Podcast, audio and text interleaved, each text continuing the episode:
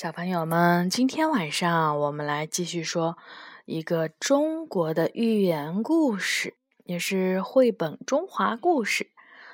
我们今天说的故事名字叫做《老马识途》。春秋时期，北方有一个少数民族，叫做山戎，常常侵略燕国。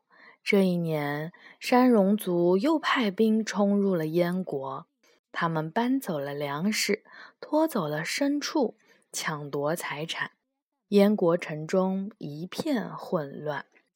在这之前，燕国也曾多次与山戎族的军队交战反抗，但是都失败了。没有办法，燕国的国王只好派使者。火速地赶往齐国，向齐桓公求助。齐桓公得到了这个消息以后，非常的生气，向管仲说：“山戎族一次又一次地破坏中原的安定，我们一定要把他们收服。”你说的对，齐桓公点了点头，他很赞成管仲的看法。立即亲自带兵去救燕国。齐军中的将士作战经验丰富，个个都是精兵良将。山戎族的军队很快就败下了阵来。齐桓公带着士兵一路追去，一直追到了令支。齐军包围了令支，最后山戎族的军队支撑不住了。齐军占领了令之城。齐军逼近，山戎族的首领秘卢急得像热锅上的蚂蚁。他心想：如果我现在还留在城里，一定会被俘虏的，还是走为上策吧。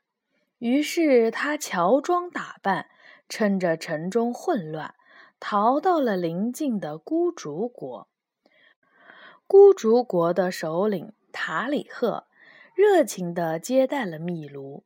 秘卢对塔里赫说：“孤竹和山戎应该互相扶持。现在齐国攻占了我的领地，请您一定要帮我报仇啊！”塔里赫答应了。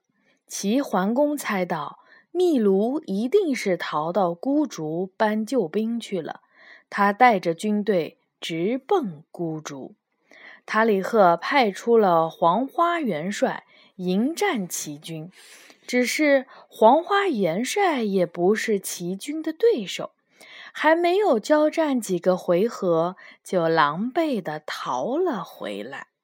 黄花元帅战败，塔里赫觉得很没有面子，大发雷霆。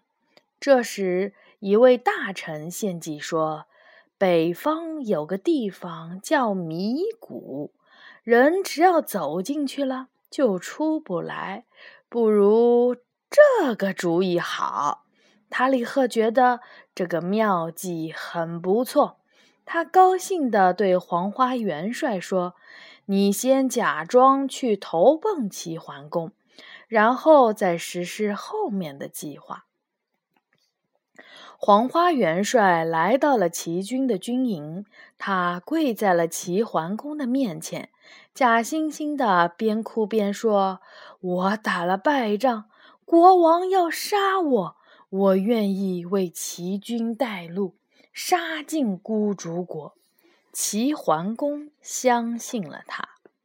齐桓公带着军队向孤竹挺进，由黄花元帅带路。黄花元帅故意把齐军带到了迷谷，这里是一片大沙漠，齐军才转了几个弯就迷失了方向，到处是一片黄沙，根本分辨不出方向。这时有士兵来报告，黄花元帅不见了。齐桓公这才知道上了当。太阳下山了，天很快黑了下来，四周寒风凛冽，士兵们冻得直哆嗦。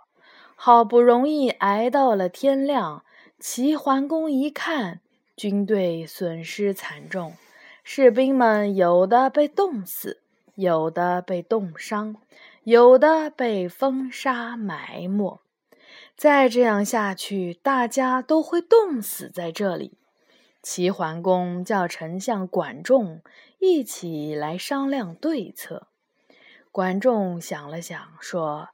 曾经有个老说法，年老的马即使到了陌生的地方，也能够找到回家的路。真的吗？那我们赶快试试。齐桓公连忙叫士兵找来了几匹老马，解下他们身上的缰绳，随他们自己走动。只见几匹老马。都慢慢的向同一个方向走，齐桓公让大家跟在后面，果真找到了来时的路，走出了迷谷。齐军就这样靠着老马识途，死里逃生，脱离了险境。老马识途呢，是出自《韩非子·说林上》。这个成语呢，是用来比喻阅历多、经验丰富的人能够看清方向、办事儿熟悉。好的，这个故事呢就说完了，小朋友们晚安。